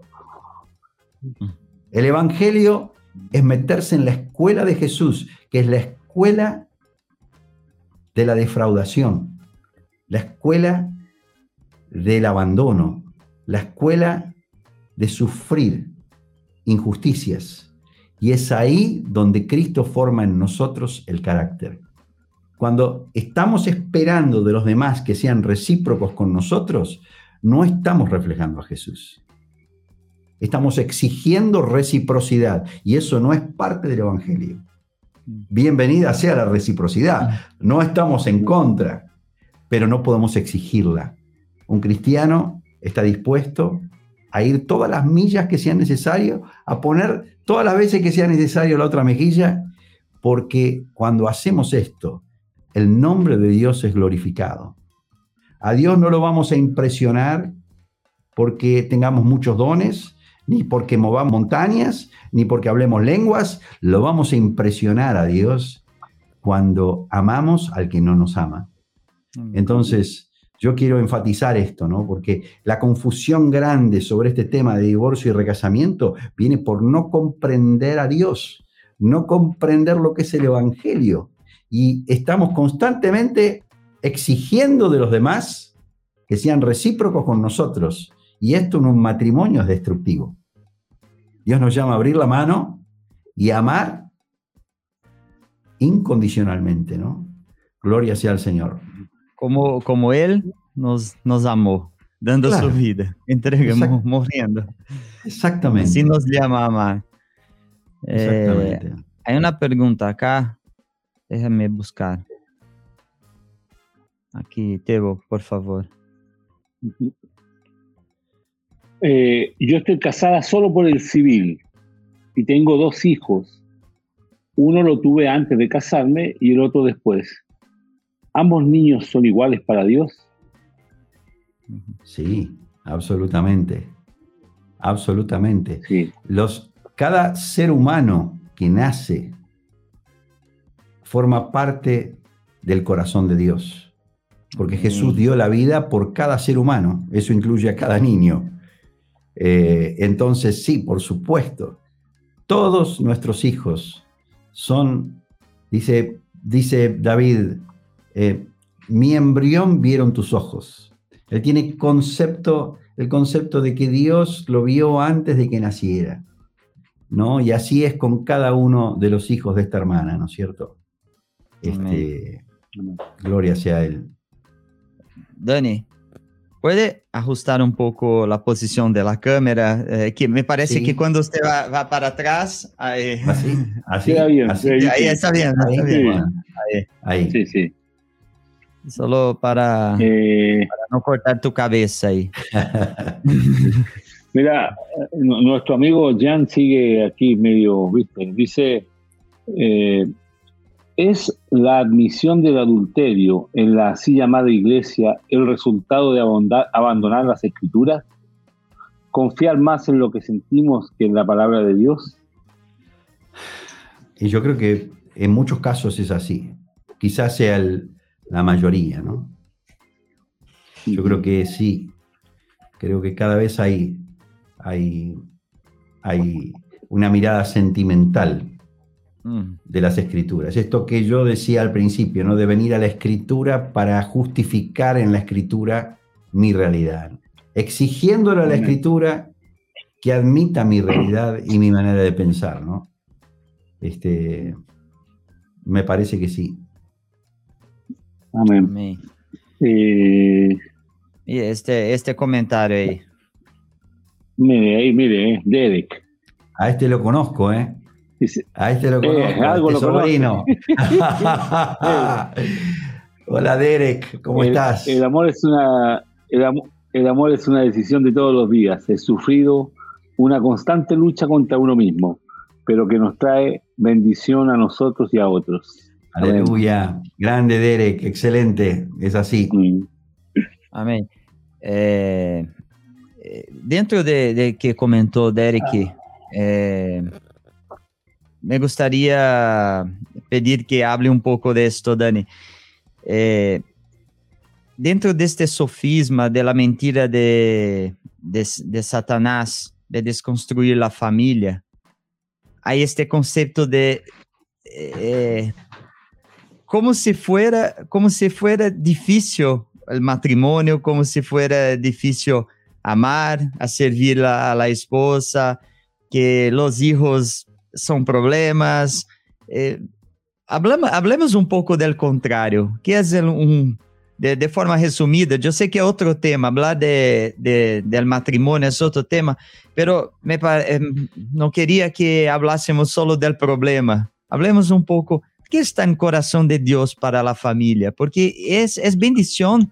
Mi, mi, familia es lo que Dios puso en mi vida y es, y es una bendición. Y yo soy soy feliz, soy realizado, soy completo con mi esposa y, mi, y mis hijos y mi Señor, ¿no? Quería, y me gusta siempre oír a ti hablar sobre la familia, quería ser, es bueno eh, estar en este concepto. Bueno, este es un tema, eh, lo que acabas de decir, eh, Fernando, toca fuerte mi alma, mi corazón, eh, yo creo que en parte ha habido un desdén, un descuido de la familia. Eh, estoy hablando ahora en la iglesia, ¿no? Mm. Eh, necesitamos volver al hogar. Con esto no estoy diciendo de ninguna manera que tenemos que dejar de hacer obra, pero toda obra que hacemos hacia afuera necesita ser un desborde de la obra de nuestros hogares. Amén. A veces estamos tan entusiasmados y, e impresionados por los perdidos que se convierten cuando no nos damos cuenta que en casa no se vive la plenitud de la vida del Espíritu. Mm. Nuestro hogar tiene que ser el lugar más lindo de la tierra, el lugar que nuestros hijos, nuestra esposa quiera estar. Nuestra vuelta a casa tiene que ser, cuando volvemos del trabajo, tiene que ser, Señor, el mundo será un desastre, pero cuando yo entro a casa, este es el lugar donde vos reinas. Y nos tienen que ver entrar a casa y tienen que alegrarse de que entramos. Y tenemos que vivir el Evangelio. Vivir el Evangelio en casa es que toda nuestra palabra sea siempre con gracia, sazonada con sal. Que demos gracia a los que nos oyen. Vivir el Evangelio es hablar con salmos, con himnos, con cánticos espirituales, cantando y alabando al Señor en nuestros corazones. Es llegar a casa y vestirnos como escogidos de Dios, santos, y amados, de entrañable misericordia, de benignidad, de humildad, de mansedumbre, de paciencia, soportándonos unos a otros y perdonándonos unos a otros. Y si alguien tiene queja, que a veces las hay, de la manera que Cristo nos perdonó, así también hacemos nosotros. Pero sobre todo esto nos vestimos de amor, que es el vínculo perfecto, y la paz de Dios va a gobernar nuestro hogar. Los hogares cristianos son el mejor lugar de la tierra, son el mejor lugar para sentarse y disfrutar, son el lugar donde nos quisiéramos encerrar y estar ahí, porque no hay nada parecido a eso. Yo le hice una canción eh, cuando era muy joven, diciendo así a mi esposa que volver a casa sea escapar del mundo, sea salir del mundo. Cuando estábamos de novio, eh, yo le hice otra canción que decía, yo quiero un mundo chico para los dos. No es que no quería el mundo ni ganar al mundo, porque desde muy temprano nosotros abrimos nuestra casa para la obra del Señor, pero siempre nuestro hogar ha sido el foco de nuestra mirada. Necesitamos reforzar nuestro evangelio ahí adentro. Necesitamos poder pasar tiempo con nuestra esposa y disfrutar ese tiempo y que sea lo normal y que nuestros hijos nos vean y quieran repetir la historia, quieran ver nuestra realidad, quieran ver el ambiente de nuestro hogar y lo quieran repetir ellos en sus casas, puedan decir, yo quiero lo que papá y mamá tenían. Eso es lo que yo quería cuando me casé. Yo quería eso. Si yo hubiera mirado las cosas que yo vi a lo largo de mi vida en la iglesia, yo ya estaría en el mundo hace rato. Pero a nosotros, los hombres que nos antecedieron, los hombres que nos trajeron la palabra, eran como ángeles y son como ángeles, los que todavía respiran, porque ellos manifiestan la vida de Cristo en la vida de ellos y porque da ganas de estar al lado de ellos. Bueno, así debe ser un hogar cristiano. Un hogar cristiano es un hogar donde hay un romance continuo. Eso no quiere decir que no hay problemas, que no hay cuentas que pagar, que no hay diferencias que atender, pero para eso tenemos el cuerpo de Cristo. Tenemos la bendición de contar con hermanos que nos aconsejan, que podemos abrir nuestras finanzas, nuestros problemas, nuestras discusiones, y se terminan rápido, porque tenemos amigos en la casa de Dios, amigos que fueron más lejos. Para eso está el cuerpo de Cristo, no está para reuniones, o sea, bienvenida a las reuniones, bendito sea el Señor, pero si alguien depende de reuniones nada más y no tiene dos, tres amigos con los cuales pueda ser ayudado a ser un mejor marido, una mejor esposa, un mejor hijo, algo nos están dando mal en la iglesia, porque necesitamos bajar la teoría a la práctica, amén. Y el, matrimonio cristiano, yo estoy casado hace 34 años y estoy casado con Silvia, mi amiga de la infancia. Yo tenía 10 cuando la conocí y ella tenía 8. Tu discípula. No, no, te dije que vos querías, vos querías disipularla, no me dijiste. Yo quería, cuando vino la familia de ella, yo dije, a mí déjenme a Silvia. Yo, yo de esta chica. Yo me eh, encargo. y, tengo, y tengo la bendición de, de, levantarme cada mañana con ella. 34 años de casado, pero que la conozco hace muchos más. Y siempre fuimos muy cercanos. No me imagino la vida sin ella. Ayer pasamos desde el mediodía hasta las 7 de la tarde, todo el día juntos. Fuimos haciendo diferentes cosas, pero los dos solos, y disfruto cada minuto. Es un deleite para mí estar con ella. Entonces, es mentira que el matrimonio es difícil, es imposible. Por supuesto que el diablo está en contra. Porque yo creo que el caos que tenemos hoy es producto de que el diablo está contra el matrimonio. El diablo lo tenemos en contra. Él anda alrededor buscando a quien devorar. Por eso los varones tenemos que ser cuidadosos en oración, en santidad. Tenemos que representar a Jesús en casa, ¿no? Y, y, no va a haber divorcio en una situación así. Nadie se quiere separar de una persona que ama. Nadie. El producto es que somos todos, no sé cómo dicen ustedes ahí en Chile, pero acá decimos chupasangres, que queremos sacarle, sacarle la energía al otro, que el otro me haga feliz, que el otro me dé lo que quiero, y así no funciona. Ese no es el mensaje cristiano, ¿no? Amém. O importante, como aprendimos com o Divano, é, aí é três, três doses de querigma e uma, uma de didaquia, né? Necessitávamos deste querigma para... Sí, sí. Não Eh, para falar só do problema. Mira que, que hablou Viviane acá. Esteban, ¿se puede traducir? tomamos, tomamos la decisión de amar. Eso es lindo. Soy soltera, más eh, así eh, tengo, de- de la, tengo la voluntad de casar. Sí, Más eso, más es con Dios. Sim.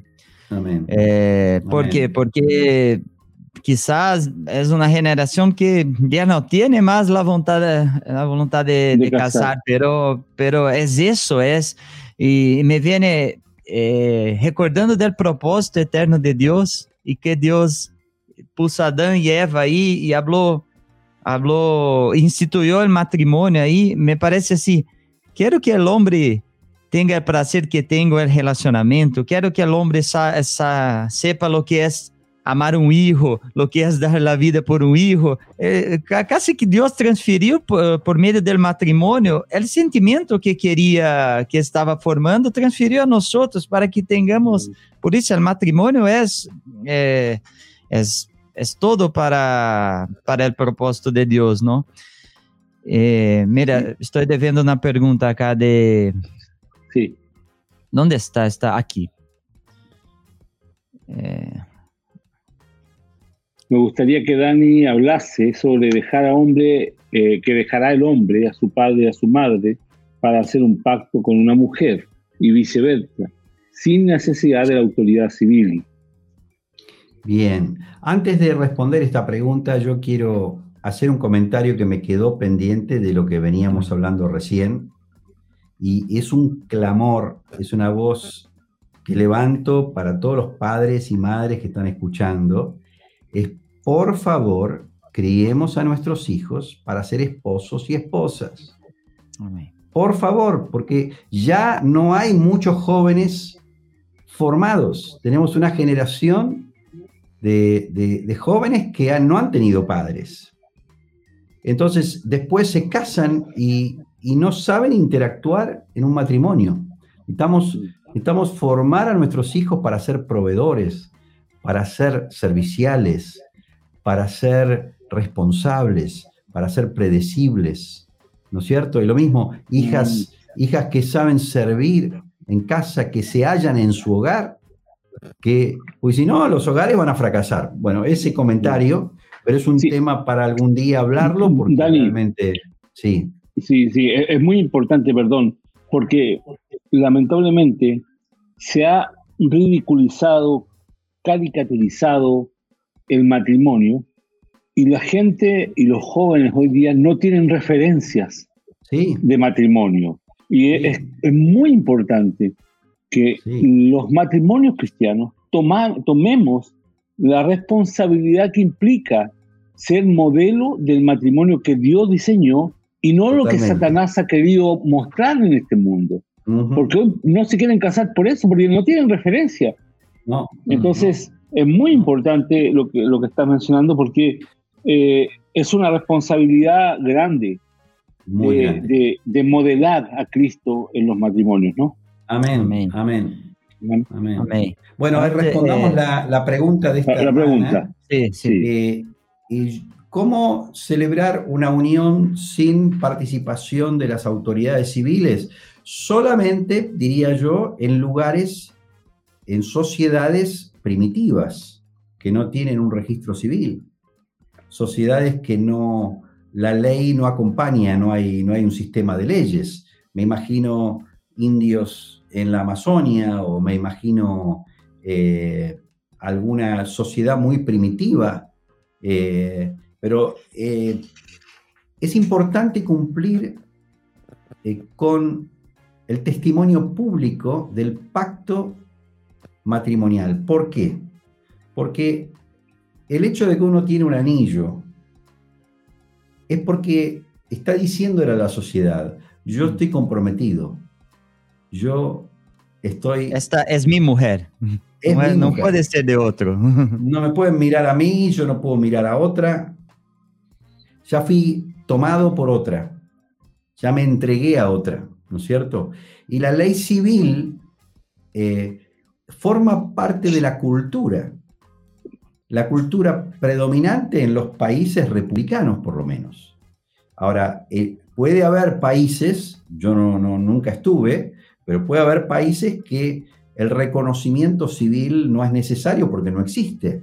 Eh, algo mencionó Marcos el otro día en su charla de que, bueno, hay, uno tiene que seguir los, los eh, pasos que la cultura en la cual vivimos reconocen como matrimonio. En el caso de Argentina, hay un registro civil, es algo muy sencillo, uno saca un turno y en cuestión de, de 3, 4 días uno puede casarse y no me imagino yo que alguien vaya a casarse y no, ir, no pasar por el registro civil, ¿no es cierto? Mm. Es lo que nosotros consideramos que es importantísimo eh, el matrimonio celebrado también con los rituales de la cultura eh, en la cual vivimos, ¿no? Y el registro civil forma parte de eso. Amén. Mira, Dani. justo eh, respecto a este Ah. mismo tema, perdón, mira, eh, dice, dos solteros que viven juntos hace años e inclusive tienen un hijo, ¿son considerados casados? Nunca formalizan. No, no son considerados casados ni para la ley ni para Dios, porque no, todavía no se unieron. Solo tienen el unión pacto. sexual. No hay pacto. No hay Es pacto. una relación, si ambos son solteros, están cometiendo fornicación. Es otra categoría de inmoralidad sexual. ¿Eh? Pero es igualmente grave ante Dios de que dos personas que no están casadas estén conviviendo. Es decir, para, para tratar de ser didáctico acá, cuando se fueron a vivir juntos la primera noche era fornicación, porque no estaban casados.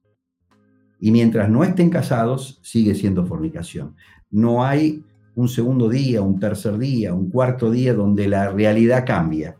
Los hijos, la casa, la compra de bienes, nada de eso representa matrimonio, sino que el hombre deje a su padre y madre, se, se haga pacto matrimonial, testimonio ante Dios y ante la sociedad, y finalmente vayan a vivir juntos. Dani, te hago la pregunta más específica, porque va a venir en unos poquitos minutos, yo creo que viene.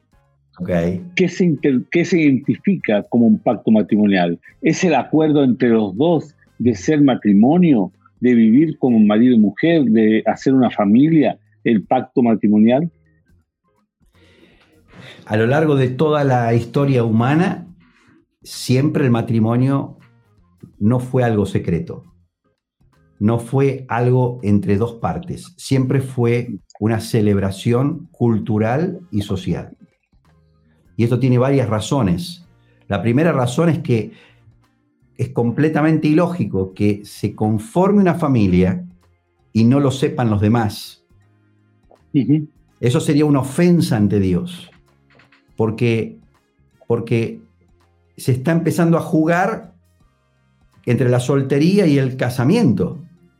Eh, las personas se casan siempre en el contexto de una celebración cultural social.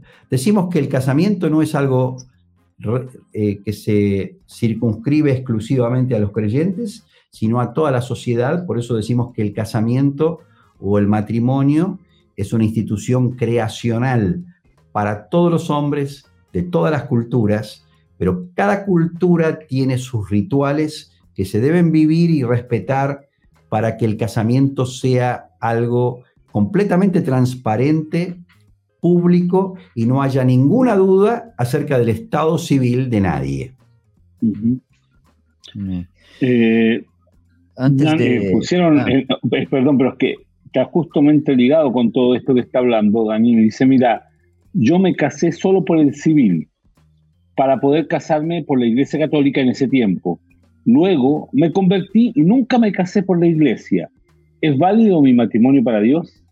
Absolutamente, porque justamente decimos que el matrimonio es creacional, Ujú. y eh, en la medida en que se cumpla con los rituales de la cultura donde uno vive, está casado. Sí. ¿Mm? É, acá hay una pregunta que me enviaron por interno, creo que es solo para que está dentro de este mismo tema. Me- ay, no sé si voy a alcanzar.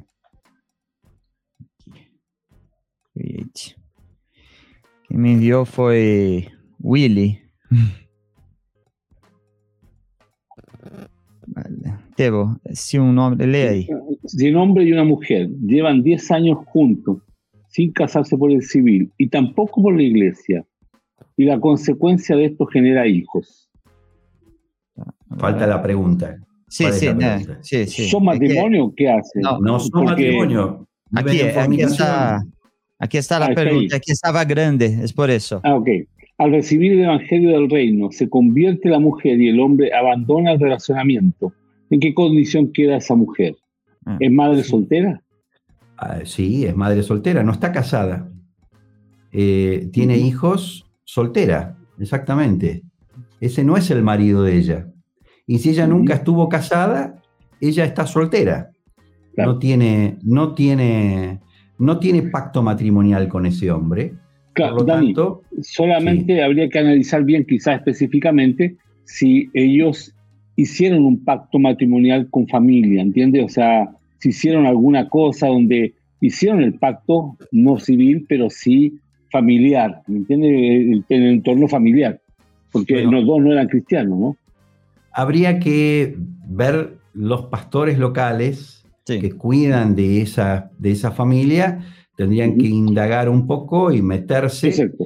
eh, Sí, no, yo digo sería el único punto a considerar, entre comillas, porque el resto sería obvio que no, no se podrían casar, no, eh, no, sería soltera, madre soltera, ¿no? Mi opinión, mi opinión es que por más que las familias o que ellos hubieran hablado algo en privado, si no se celebró un pacto matrimonial público, para mí los pactos, los pactos íntimos no tienen ningún valor. Nunca vemos casos así, salvo el de Adán y Eva, que fue ante Dios. Pero eh, todas las bodas que vimos en el Nuevo Testamento, en el Antiguo Testamento, son todas bodas que se celebran públicamente, ¿no es cierto? Eh, entonces, cuando eso no está, lo más probable es que estuvieron en una convivencia, en un concubinato, eh, y que por ser alargado, por tener hijos, por tener plata juntos, eso no... no sea, sobre matrimonio. De todas maneras, para eso está la iglesia. A las, las personas que están cerca de esta familia necesitan aconsejar, porque son todos temas delicados. Uno dice acá los principios en líneas generales, pero, pero después hay que ver cómo se aplican en la práctica, ¿no? Amén. Bueno, hay un, eh, un comentario aquí que, que es dif- diferente de, de lo que pasa. Eh, eso más, eh, Esteban, se puede... Sí. Dice, Eh. buenas noches, ¿cuál es la congregación de ustedes? Soy adventista del séptimo día y este mensaje me impactó profundamente. Eh, he, he recibido grandiosas revelaciones. Estoy en un proceso de divorcio debido a la tradición, a engaño.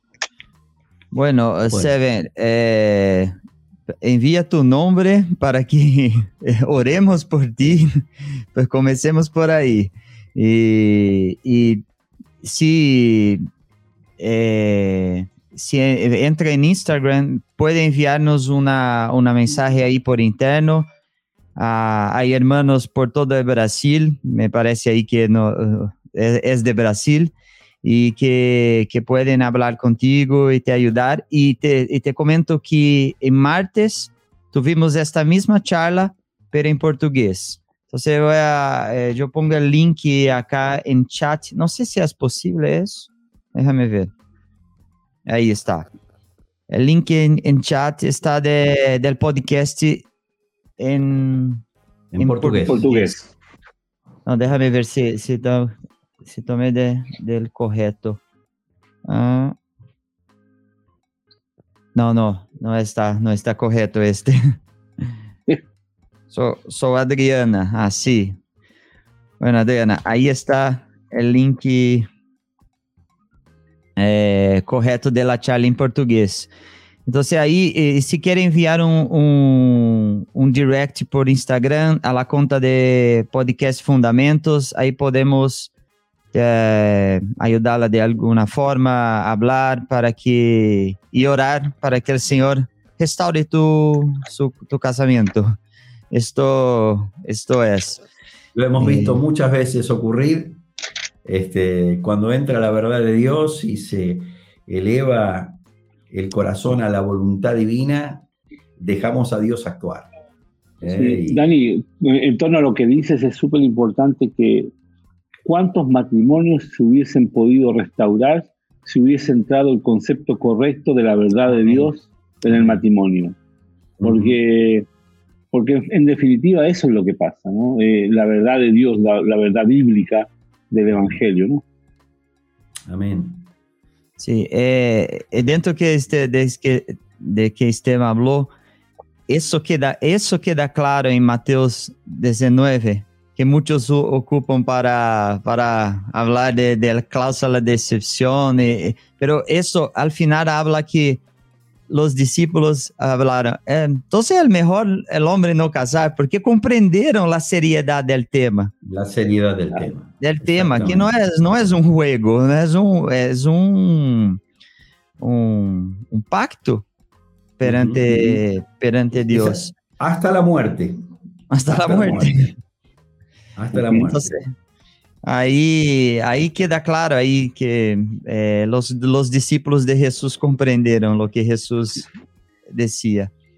E aí uma eh, aí, aí em martes hablamos disto com com Marcos Moraes de uma situação de, de que a pessoa estava em, em adultério e, e depois aí conheceu o evangelho correto y volvió al pastor que, que hizo el casamiento, pero ¿por qué no? ¿Por qué, por qué hiciste mi, mi, eh, para, para vivir años de pecado y tener hijos y, y só agrandó el problema, ¿no? Uh -huh, eh. Bueno, hay que, hay que, como hablamos, hay que hablar la verdad de Dios y de forma simples, con amor, con, para, para instruir. Amén. No sé Amén. si hay más preguntas. Yo, yo no tengo más nada por, no. por ahora. No sé si la gente tiene ahí. Debo, si tiene algo. No, yo estoy bastante claro. Eh, creo que estamos un poco para ir cerrando. Eh, pero, Dani, siempre preguntamos a todos los hermanos y en este caso que tú has estado dos veces, te lo vamos a preguntar en, en torno al, al, al, al tema, tema del, del podcast, ¿no? ¿Qué pasaría, qué, qué, dirías a la iglesia si tuvieras en la mano un megáfono para, para hablarle a la iglesia? El megáfono de Juan Bautista, ¿no? Exactamente, el, legajo, el, el, megáfono de Juan el Bautista.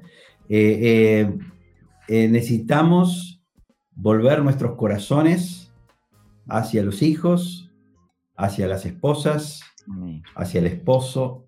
Necesitamos dejar de, de, de, tomar al matrimonio y a la familia como una, una cosa que está en segundo plano. Necesitamos volver, volvernos a nuestro hogar y volver nuestro corazón a nuestro hogar, que es lo más complicado. Necesitamos, necesitamos volver, es decir, Pablo habla acerca de discernir el cuerpo de Cristo y de tomar indignamente del el pan y de la copa. Y cuando él dice esto, se refiere a no entender mi lugar en el cuerpo y no entender el lugar de los demás en el cuerpo. Generalmente la iglesia excluye a la esposa, excluye a los hijos dentro de este planteo. Necesitamos volver insertar a la, a la familia como nuestros primeros prójimos y entender que ese ambiente que tenemos es nuestra realidad espiritual. Es lo que realmente somos espiritualmente. Es fácil llevarme bien con los que veo cada tanto, pero necesito afinar el lápiz, afinar la puntería y entender que ese ambiente, ese círculo íntimo de unos cuatro o cinco que somos en casa, Mm. son nuestra realidad espiritual indiscutidamente, ¿no? Eso es lo que yo diría. Perdón que usé muchas palabras, pero No, está bien. No, no hay problema. Dani, el, megáfono Dani- no, no tiene límite. no tiene límite el megáfono. Eh, la verdad, Dani, es muy importante esto y quizá va a tener que, vamos a ver si en algún momento agendamos esto de, de hablar del matrimonio mismo, ¿no? Eh, Mm. Porque una vez escuché, la verdad es que no sé de quién fue ya, escucho tanto a mis amigos, hermanos, que, que, que, que no podemos edificar la iglesia del Señor sobre las cenizas de nuestro hogar. No podemos.